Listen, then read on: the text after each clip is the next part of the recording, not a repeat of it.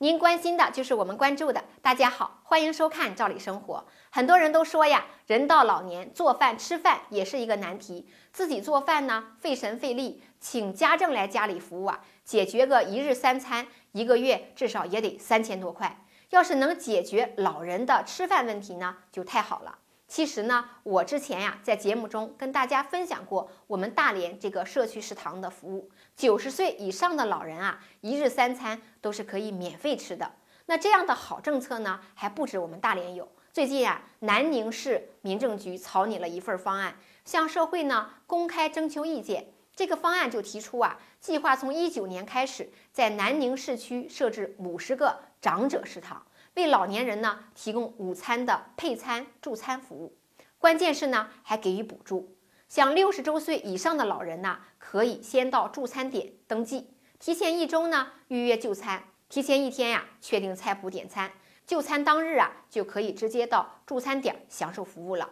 如果是高龄啊、失能啊或者是半失能的老人呢，还可以享受送餐服务。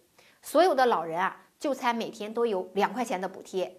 为了保证餐费能够被老人接受呢，就餐服务点还可以领到建设和工资的补贴。像服务点的建设运营补贴就有两万元。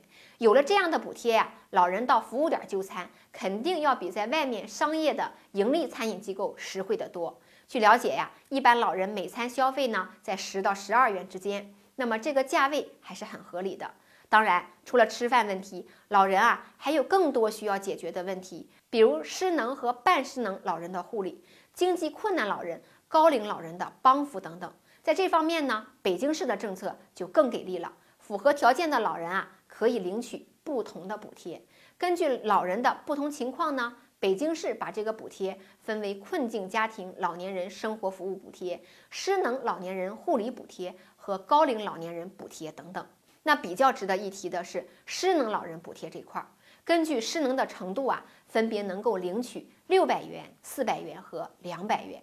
具体的标准呢，需要老人经过专业评估以后可以确定。针对高龄老人啊，八十到八十九周岁补贴这个标准呢是不低于每人每月两百元；九十到九十九周岁每人每月不低于五百元；一百周岁以上的老人啊，每人每月是不低于八百元。除了真金白银的零补贴呀，北京市还启动了高龄独居老人一周探访一次的工作。像八十岁以上的独居老人呢，与重度残疾子女共同居住的老人，无子女或者子女不在本市的独居老人，以及身体或者精神状况比较差的独居老人等等，都在这个探访的范围内。那么这个探访呢，主要是由社区的养老服务驿站、农村幸福晚年驿站。以及街镇养老照料中心的工作人员等这些具有丰富的照料护理老年人的专业人士来完成。那么，通过这些好政策的分享，大家可以看到，越来越多的城市在不断的完善助老、敬老和爱老的工作。未来呀，还会有更多的城市推出这样的好政策。时间的关系啊，今天的话题咱们就先聊到这儿。感谢您的收看，欢迎您积极的点赞、评论。或转发我们的内容，咱们明天见。